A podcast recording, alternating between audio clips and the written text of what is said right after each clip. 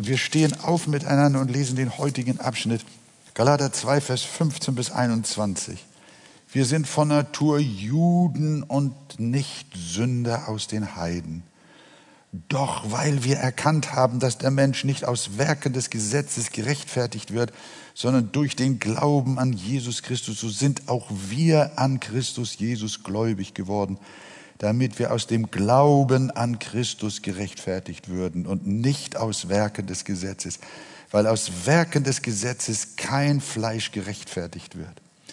Wenn wir aber, die wir in Christus gerechtfertigt zu werden suchen, auch selbst als Sünder erfunden würden, wäre demnach Christus ein Sündendiener, das sei ferne.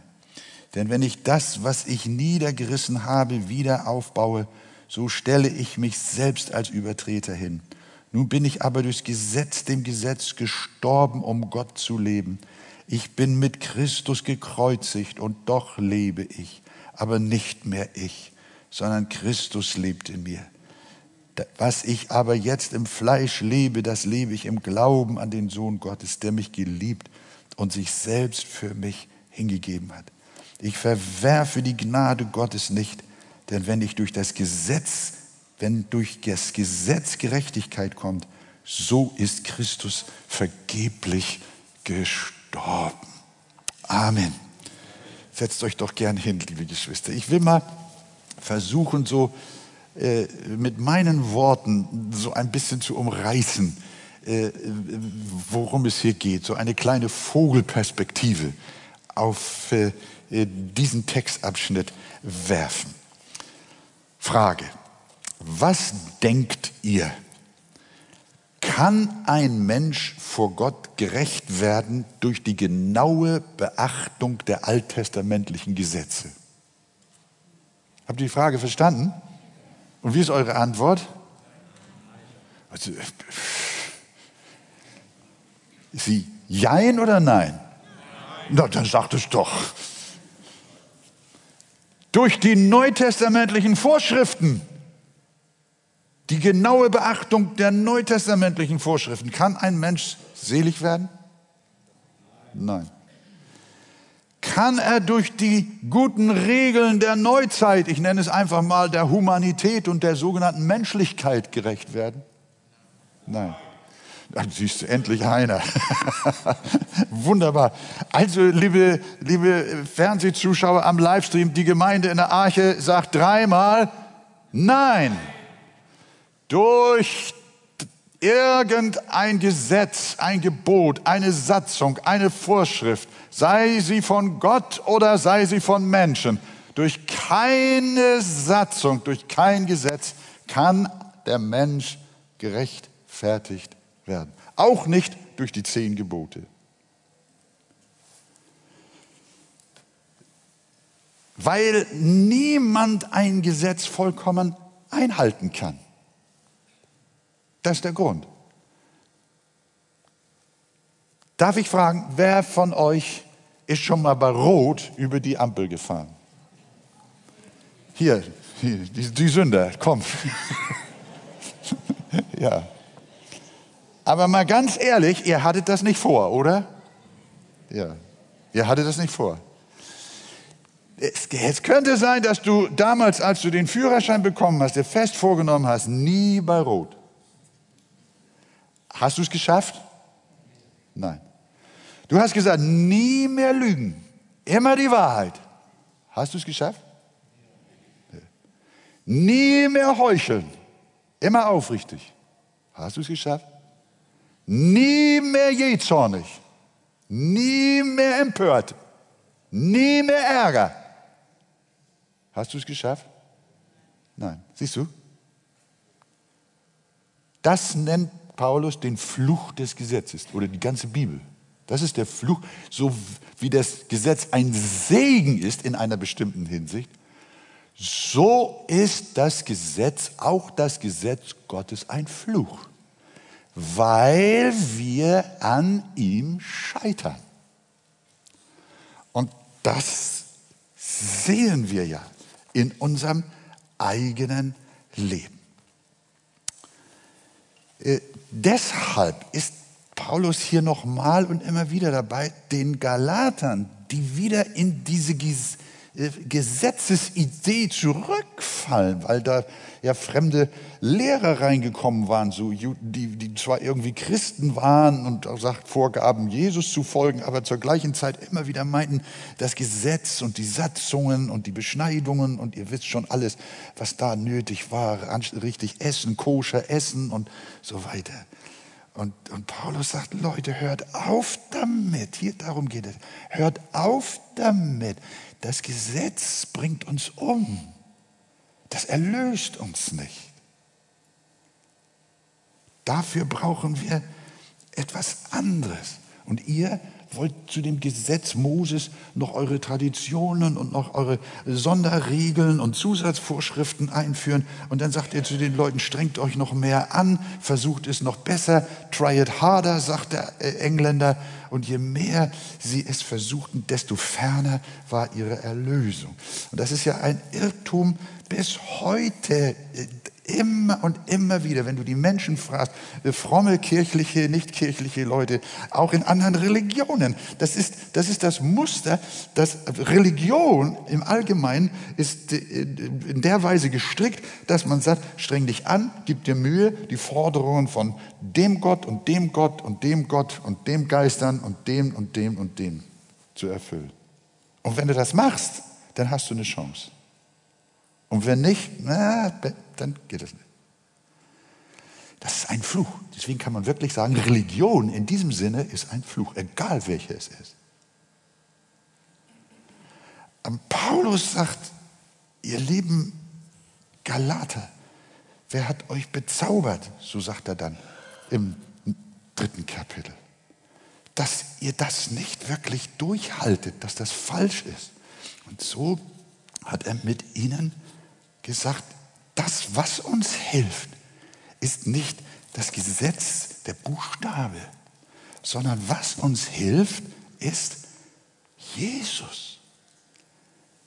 Der muss in euer Herz und in euer Leben hineinkommen. Er ist der Vollkommene. Er ist, der alles erfüllt hat allen Gehorsam erfüllt, alle unsere Sünden getragen, alle Gerechtigkeit erfüllt, alle Strafe getragen.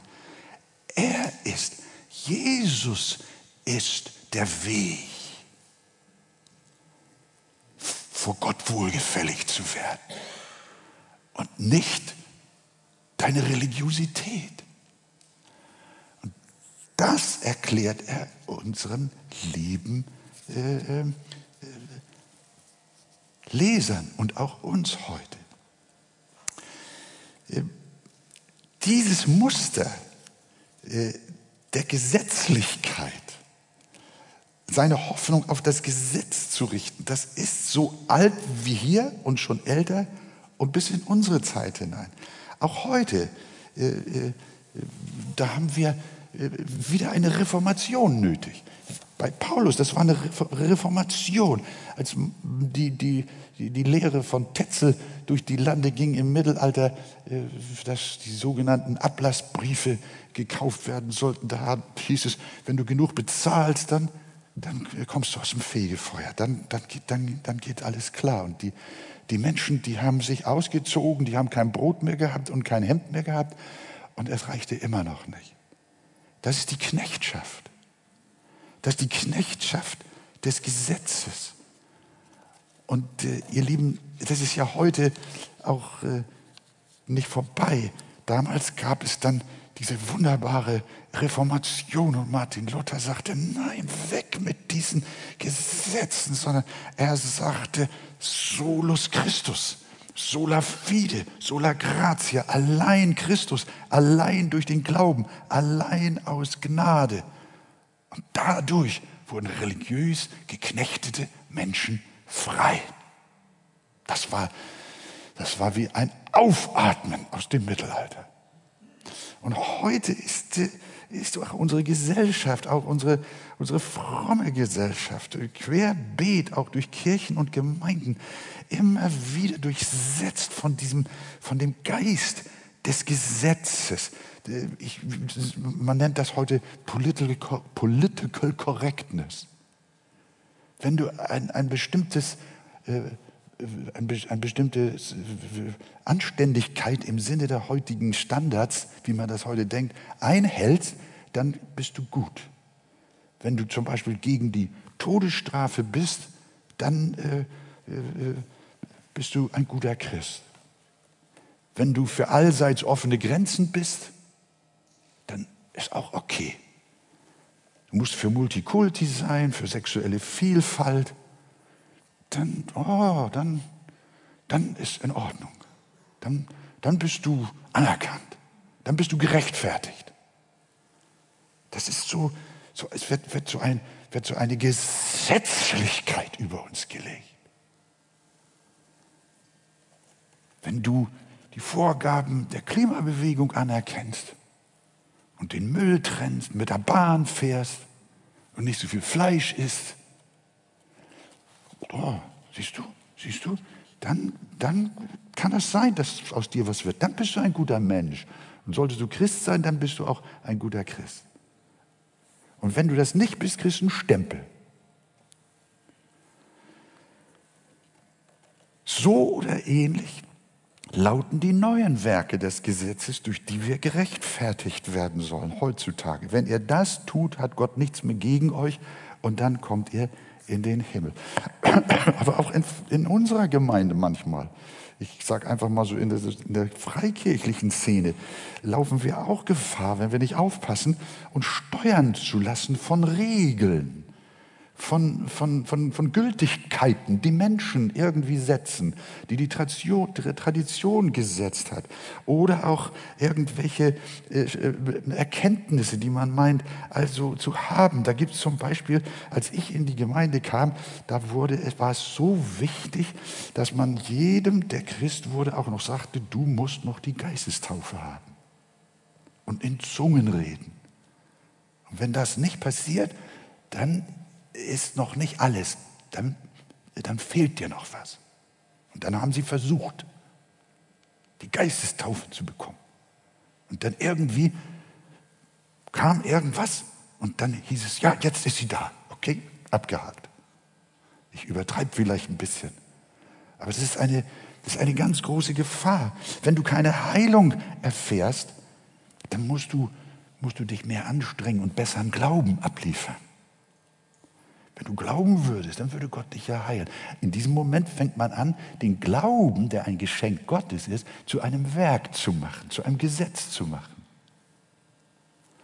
Wenn du noch hartnäckige Probleme in deinem Leben hast, brauchst du eine Austreibung, Befreiungsdienst und musst auch die Sünden deiner Vorfahren erforschen und bekennen. Durch so eine Gesetzesmühle bin ich als junger Christ auch gejagt worden und wäre beinahe an meinem Glauben zerbrochen. Wenn deine Gemeinde nicht wächst, dann musst du es mit anderen Methoden versuchen. Dann brauchst du andere Gottesdienstformen. Mehr Musik, mehr Kultur, mehr Soziales, mehr gesellschaftliche Relevanz. Das ist ein Gesetz. Und da werden alle durch den Tunnel dieser neuen Erkenntnis durchgejagt.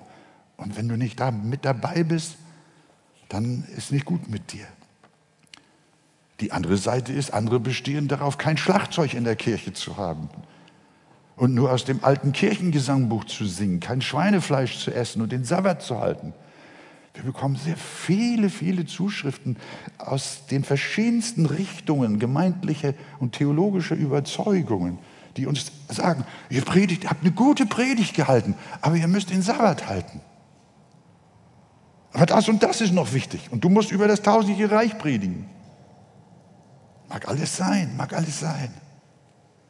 Aber es wird ein Druck ausgeübt.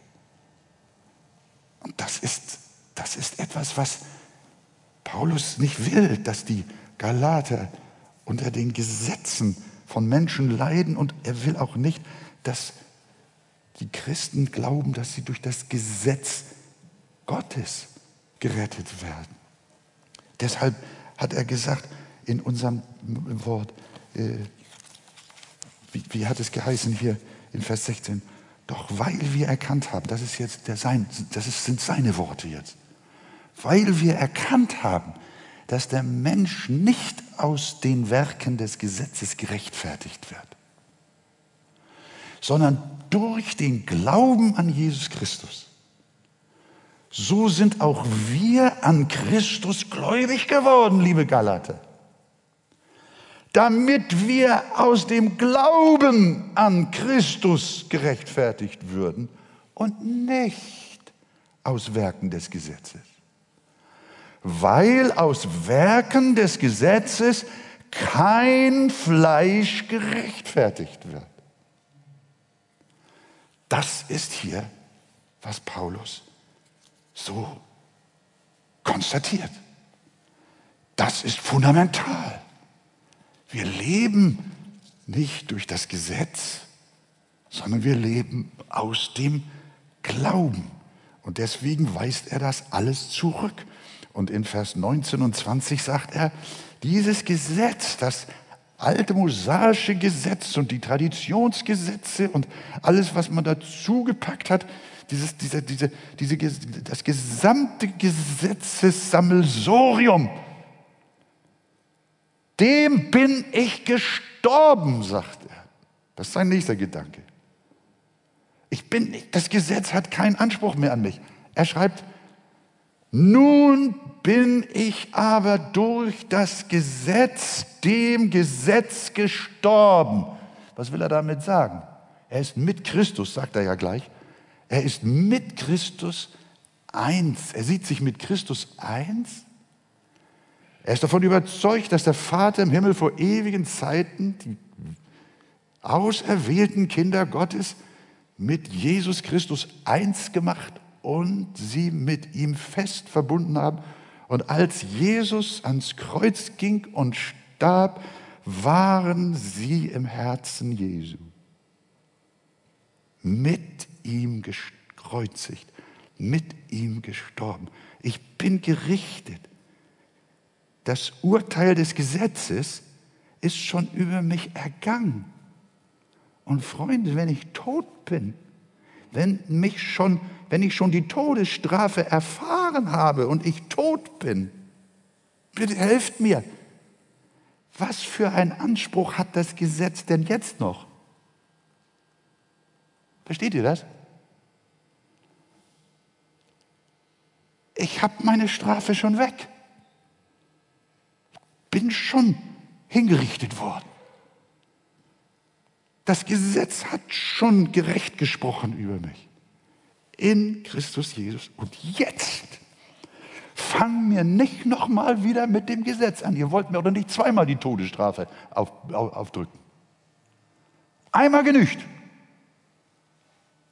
Ich bin nicht mehr Knecht des Gesetzes. Das Gesetz hat alles bekommen, was es wollte. Meinen Tod, meine Strafe. Und deswegen schreibt er hier so wunderbar, nun bin ich aber durch das Gesetz, dem Gesetz zu sterben, um für Gott zu leben. Die Auferstehung. Ich bin, Vers 20, ich bin mit Christus gekreuzigt. Natürlich lebe ich, sagt er, aber eigentlich nicht mehr ich selbst, sondern Christus lebt in mir. Was ich aber jetzt im Fleisch lebe, das lebe ich im Glauben an den Sohn Gottes, der mich geliebt und für mich selbst hingegeben hat. Halleluja, gelobt sei der Name des Herrn. Amen. Das müssen wir doch mal sagen. Was ich aber jetzt lebe im Fleisch, das lebe ich im Glauben an den Sohn Gottes. Das lebe ich nicht mehr aus den Buchstaben, sondern das lebe ich im Glauben an den Sohn Gottes. Wollen wir es mal zusammen sagen? Was ich aber jetzt im Fleisch lebe, nochmal, was ich aber jetzt im Fleisch lebe, das lebe ich im Glauben an den Sohn Gottes, der mich geliebt und sich selbst für mich hingegeben hat. Das bedeutet, so wie ich in meiner Verurteilung mit Jesus verbunden war und eins mit ihm war und seine Schläge auch mich getroffen haben in ihm,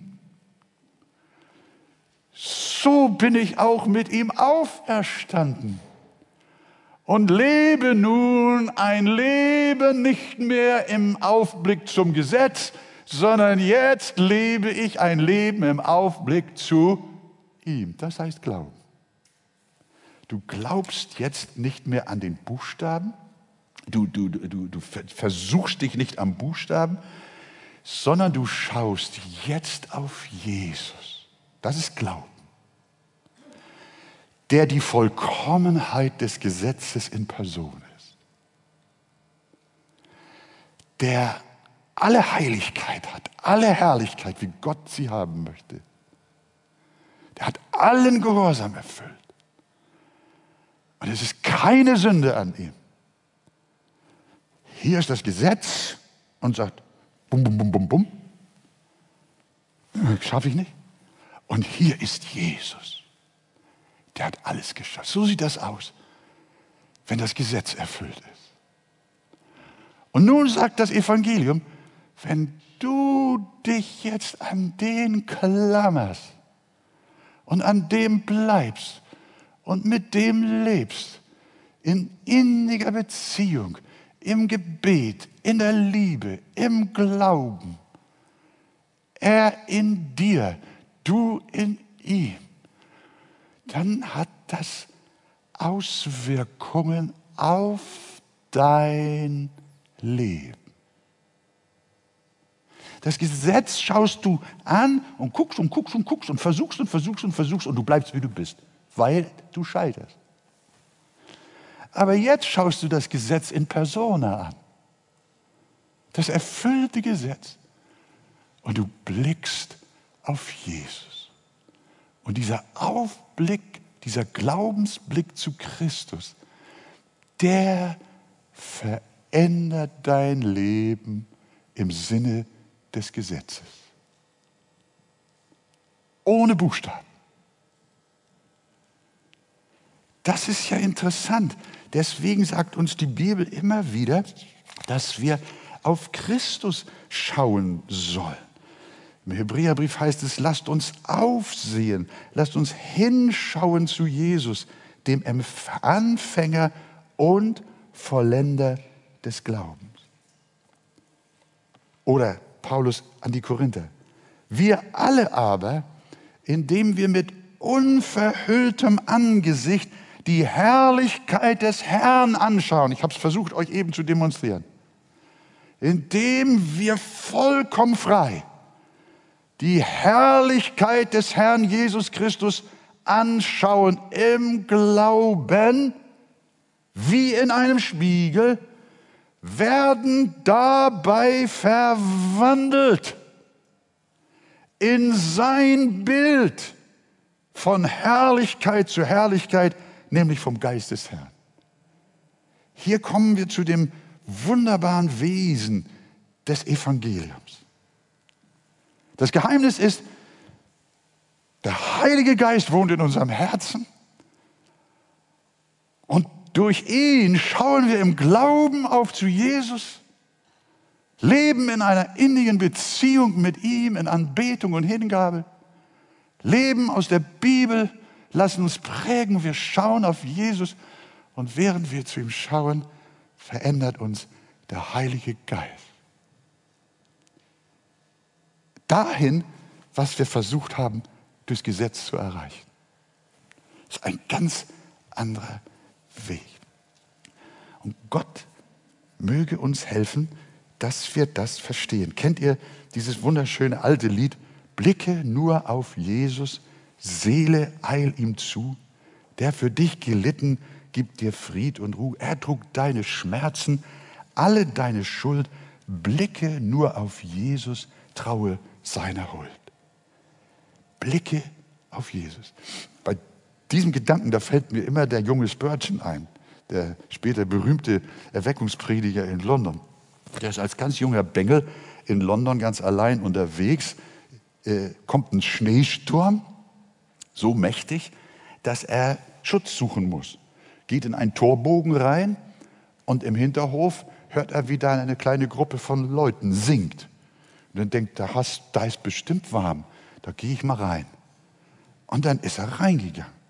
Und dann war da so ein älterer Herr, wahrscheinlich kein ausgebildeter Theologe, der hat da gepredigt und hat dann immer gesagt, sein Text war, blicket auf mich, aller Welt enden, so werdet ihr errettet. Na ja, was soll das und blicket auf mich. Aber dieser Mensch, der hat immer gesagt, zu seinen Leuten hat sie immer angepredigt, so wie ich heute. Ne? Blicket, blicket auf, blicke auf Jesus, blicke auf Jesus, blicke auf Jesus. Und der denkt immer, was, was ist das, soll denn das Blicke auf Jesus? Das eigenartige Predigt.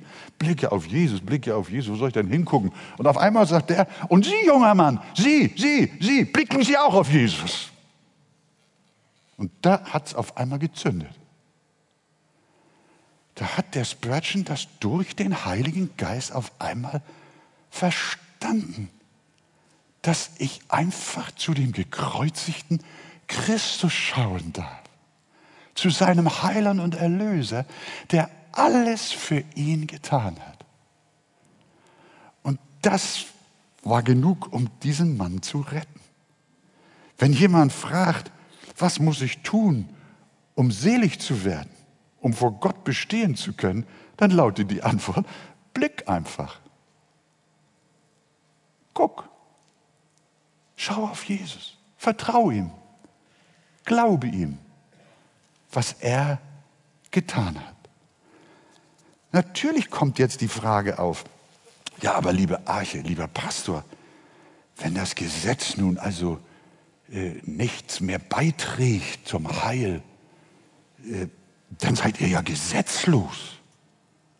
Äh, gelten in der Arche denn nicht mehr die zehn Gebote? Ja, ich glaube, es ist wichtig, dass wir das an dieser Stelle auch behandeln, wiewohl Paulus das hier nicht behandelt. Er lässt das einfach so stehen. Für ihn war klar, aus Werken des Gesetzes wird kein Fleisch gerechtfertigt, sondern ich, das Einzige, was ich tue, ist, ich lebe nicht, was ich im Fleisch lebe, das lebe ich im Glauben an den Sohn Gottes. Das war sein Evangelium. Er hat nicht gesagt, ja, die Gebote gelten noch oder gelten nicht oder wie auch immer. An dieser Stelle nicht. Aber für Frager heute Morgen hier oder auch draußen äh, äh, äh, im Rahmen unserer Internetgemeinde kommt natürlich diese Frage. Äh, die Antwort ist ganz einfach. Wir sind nicht gesetzlos. Das Gesetz Gottes, die zehn Gebote und die guten Weisungen der Schrift sind gültig und helfen uns auch. Aber sie helfen uns nicht zum Heil. Sie sind nicht das Mittel und Werkzeug zu unserer Rechtfertigung, sondern das Gesetz hat eine völlig andere Aufgabe. Und deswegen sagt Paulus an anderer Stelle auch, das Gesetz, das einerseits ein Fluch ist, weil wir aus ihm nicht gerechtfertigt werden können, ist andererseits aber ein Segen. Er sagt sogar, es ist heilig, es ist geistlich, es ist gut, weil das Gesetz Gottes seinem heiligen Wesen entspricht. Es spiegelt die Natur Gottes wider. Du sollst nicht lügen, du sollst nicht stehlen, du sollst nicht Ehe brechen. Das beschreibt alles das Wesen Gottes. Er ist treu.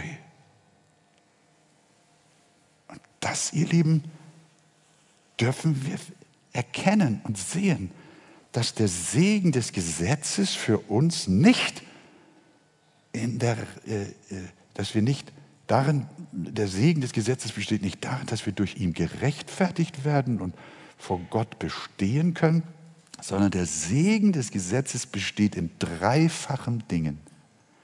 Erstens wirkt es als Spiegel, damit wir unsere Verfehlungen überhaupt erkennen. Das Gesetz soll uns nicht retten, sondern es soll uns helfen zu erkennen, dass wir falsch sind. Als ganz junger Bursche, als ich äh, damals noch aus Gymnasium äh, nach Wandsbek, Matthias Claudius Gymnasium von Billstedt aus mit dem Rad fuhr, dann habe ich da schon so eingefahrene Wege gehabt. Und an einer Stelle war so ein Grundstück ziemlich groß, ein wunderbarer Rasen über die Ecke. Und da waren schon Fußgänger und Radfahrer so diagonal rübergefahren und haben sich die Ecke abgekürzt. Und ich weiß nicht wie lange, also das war schon Gewohnheit über Tage, Monate oder gar Jahre. Immer bin ich über dieses Privatgrundstück gefahren, andere sind da auch gefahren. Und ich habe nichts dabei gedacht.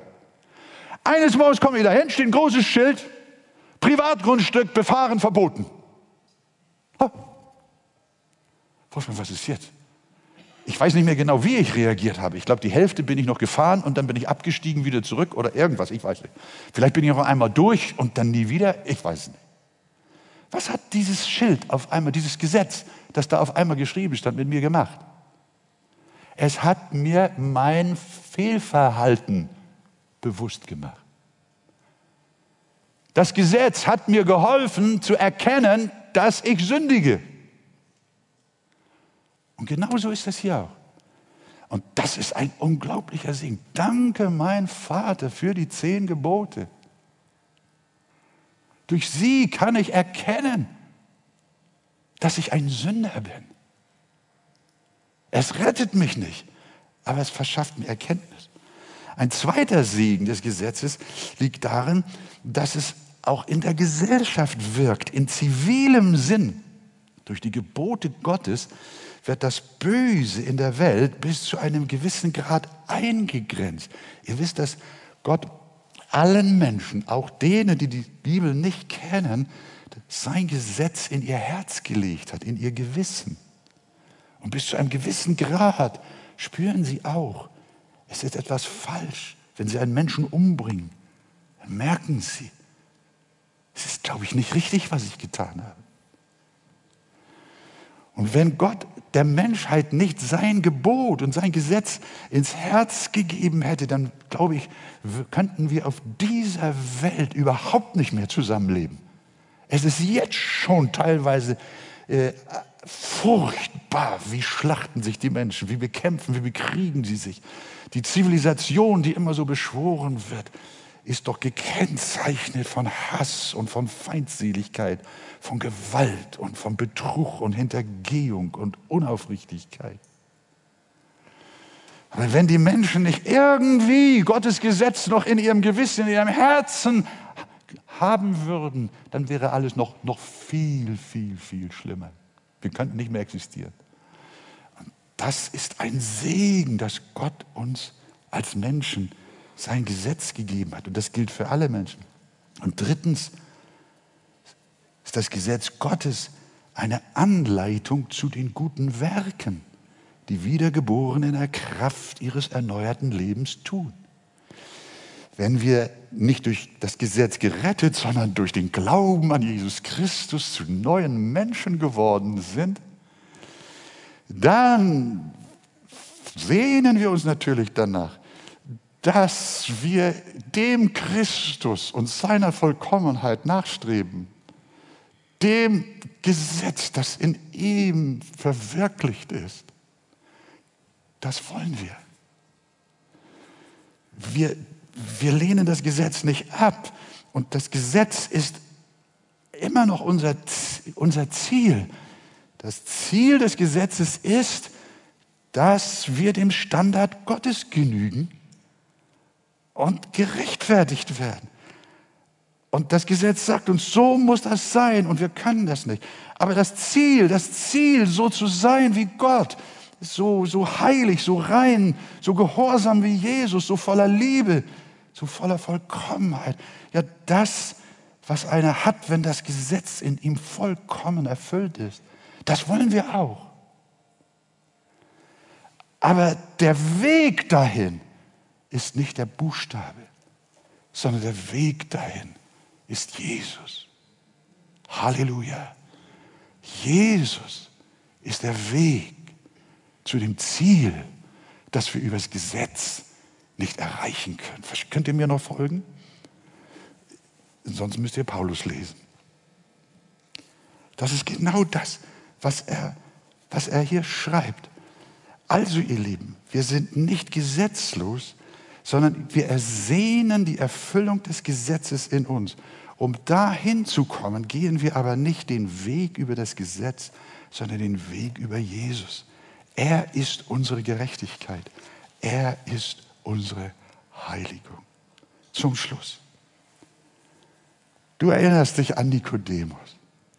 Der lebte aus dem Gesetz. Er war ein Gesetzeslehrer, wie er im Buch geschrieben steht. Und den beschäftigte eine Frage, genau die, die wir besprochen haben heute Morgen. Reicht das aus? Reicht meine Gesetzestreue und meine Gesetzespredigt und meine Gesetzeslehrerschaft? Reicht das aus, ins Reich Gottes zu kommen? Und wie ist die Antwort Jesu? Gibt Jesus ihm jetzt noch ein paar Zusatzgebote und sagt, dass du bist schon ganz gut, mein Lieber, und du hast schon also das, den Doktor der Gesetzestheologie und mach weiter so und versuch noch mehr dich zu kasteien und noch mehr zu verzehnten und äh, genauer noch die Tage zu befolgen, die Speise, du musst auch immer auf deinem Teller alles auseinanderpuzzlementieren und das, was nicht so ist, so, ne, du, weißt du ja, äh, äh, musst alles trennen, gut und böse. Und dann, dann, dann, wirst du, dann wirst du das irgendwie schaffen. Sagt Jesus so? Versuche es noch mehr? Nein, er sagt zu ihm, Nikodemus, du musst von neuem geboren werden. Jesus antwortete und sprach zu ihm, wahrlich, wahrlich, ich sage dir, wenn jemand nicht von neuem geboren wird, so kann er das Reich Gottes nicht sehen. Das meint nicht nochmal in den Mutterleib zurückzukehren, sondern es meint, deine Bemühungen um das Gesetz sind bedeutungslos und wertlos, lieber Nikodemus. Mit ihnen bist du auf dem Weg zur Hölle, genauso wie ein Atheist. Nicht Gesetze halten ist der Weg zum Himmel, sondern der Schrei um Hilfe. Gott sei mir Sünder gnädig. Herr Jesus, komm in mein Herz. Wohne du in mir.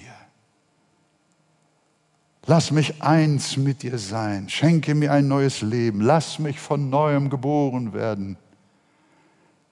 Nur allein darin, in dem lebendigen Glauben an Jesus Christus, der alles für uns vollbracht hat, liegt unsere Hoffnung. Und dann wird auch der Vater nicht nur zu Jesus sagen, dies ist mein lieber Sohn, an dem ich wohlgefallen habe, sondern er wird auch sagen, das ist mein liebes Kind, mein lieber Sohn, meine liebe Tochter, an der ich wohlgefallen habe, um Jesu Christi willen. Wir sind angenehm geworden vor Gott in dem Geliebten, schreibt der Apostel an anderer Stelle. Und das ist das Evangelium. Wir leben nicht aus der Moral. Wir leben nicht aus dem Gesetz, aus der Korrektness, sondern wir leben aus dem Glauben an den Sohn Gottes. Noch einmal die Worte von Paulus. Doch weil wir erkannt haben, dass der Mensch nicht aus Werken des Gesetzes gerechtfertigt wird, sondern durch den Glauben an Jesus Christus, so sind auch wir an Christus Jesus gläubig geworden, damit wir aus dem Glauben an Christus gerechtfertigt würden und nicht aus Werken des Gesetzes, weil aus Werken des Gesetzes kein Fleisch gerechtfertigt wird. Ich bin vielmehr mit Christus gekreuzigt und doch lebe ich. Aber nicht mehr ich, sondern Christus lebt in mir. Was ich aber jetzt im Fleisch lebe, das lebe ich im Glauben an den Sohn Gottes, der mich geliebt und sich selbst für mich hingegeben hat. Und sein Fazit zum Schluss. Liebe Galater, ich verwerfe die Gnade Gottes nicht. Denn wenn durch das Gesetz Gerechtigkeit käme, so wäre Christus vergeblich gestorben. Aber er ist nicht vergeblich gestorben sondern in ihm dürfen wir unsere Gerechtigkeit haben. Freust du dich darüber? Halleluja! Gelobt sei sein wunderbarer Name. Und sollte jemand hier unter uns sein, der das noch nicht so im Glauben verinnerlichen konnte, bete zum Herrn. Bitte ihn, dass er dir die Gerechtigkeit Christi schenkt, dass du sie empfangen kannst im Glauben. Dass er dir ein neues Herz schenkt, dass du von neuem geboren wirst. Wir beten mit dir. Heute kann der Tag sein, wo du von dem Fluch des Gesetzes erlöst wirst und in die Freiheit des Evangeliums geführt wirst. Gelobt, gepriesen sei der Name Jesus. Halleluja. Amen.